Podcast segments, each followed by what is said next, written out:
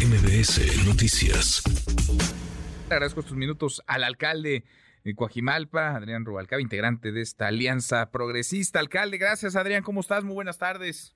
¿Qué tal, Manuel? ¿Cómo estás? Buenas tardes. Bien, muy bien, gracias. Eh, Adrián, pues hemos visto y lo hemos conversado contigo lo que ha ocurrido en las últimas semanas desde que te bajaron a la mala, porque había un proceso en el que ibas a competir por la candidatura al gobierno de la Ciudad de México, tu renuncia al PRI y ahora la creación y presentación de este grupo, de esta alianza progresista. ¿Van con Claudia Sheinbaum entonces, Adrián?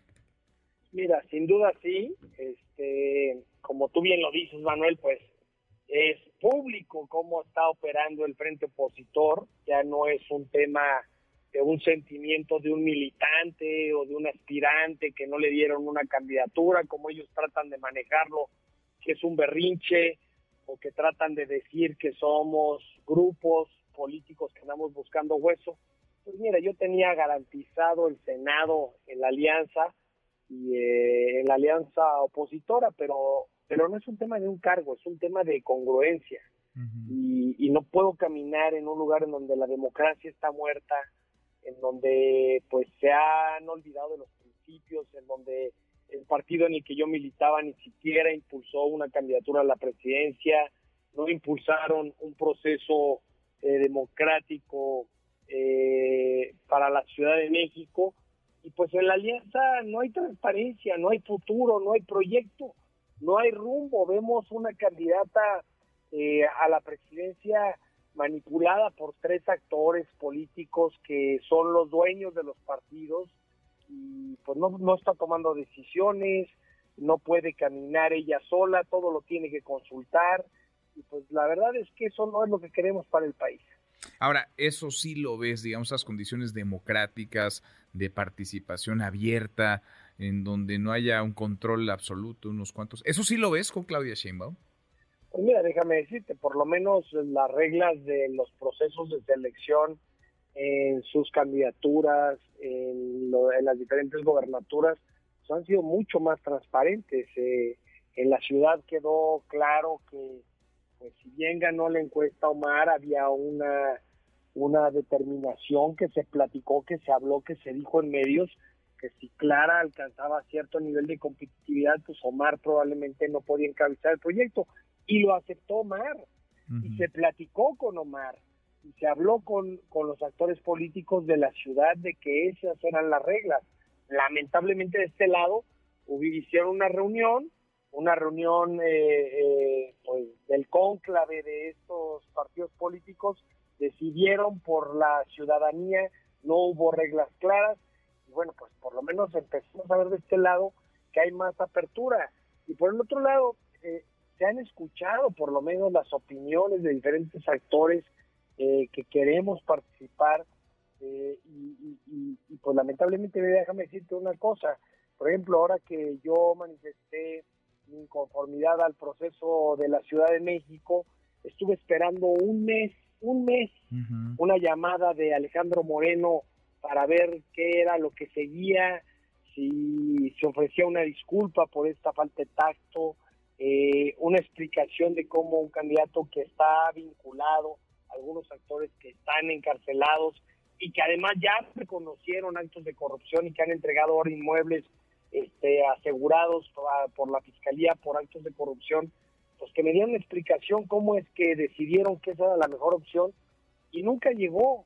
Entonces, no es que estemos enojados solamente, sino que con claridad vemos que lo que están buscando es un club de cuates, un, un, grupo de personajes que lo que quieren es solamente un proyecto personal. Y, y no vemos en, en Xochitl, con tristeza, que, que ella pueda tomar decisiones. Ella pareciese que no es la candidata, que el candidato es Alejandro Moreno, Marco Cortés y Jesús Zambrano, y, ella no puede tomar decisiones. México necesita un liderazgo sólido, con certeza, con preparación, y ahora que es tiempo de las mujeres, porque evidentemente esta contienda al día de hoy se percibe que es una contienda en donde quien va a gobernar es una mujer, pues necesitamos una presidenta que no necesite la inteligencia artificial para contestar, que tenga un perfil sólido, que se vea caminando en las calles, que se vea acompañada del pueblo, no solita en una bicicleta, o sea, esas son las cosas que nos hacen a nosotros sumarnos con ella, a pesar de que ella no nos ha invitado, ¿eh? no. ha dicho vénganse para acá. No, no les, no les ha llamado, no les ha agradecido. Ahora, oye, están poniendo pues su capital político en un proyecto, el de Claudia Sheinbaum, sin que les haya invitado Adrián Zana ahí, los gobernadores, tú que eres un alcalde, cuatro veces has sido alcalde en Coajimalpa con alto índice de aprobación, te reelegiste, ¿no? ¿Todavía no les llama Claudia Sheinbaum? Mira, no nos ha llamado, yo, yo tuve la oportunidad de ver una entrevista en donde cuando ella supo que yo renunciaba al PRI, dijo, bueno, invitarían a Robalcaba al proyecto y dijo, sí, pues sí, lo invitaría, habría que platicar con él ese es el único guiño que he recibido de ella, pero, pero déjame decirte una cosa, más allá de ese guiño que recibí de ella, Manuel, o sea, mi alcaldía era una alcaldía en la que los jefes de gobierno no volteaban para allá. Con ella construimos un hospital que es el mejor hospital de la Ciudad de México. Construimos los túneles que teníamos pendientes, mejoramos la carretera, incrementamos la policía, eh, mejoramos las condiciones de seguridad, eh, construimos una estación de bomberos. O sea, hay una coordinación muy estrecha que lamentablemente pues no la tenía yo con, los, con el dirigente de mi partido y con los diputados de mi partido. Entonces, eh, eso fue lo que provocó que yo no fuera el candidato a la ciudad. Se me acusaba de una cercanía con Claudia Sheinbaum por trabajar en favor de la ciudadanía.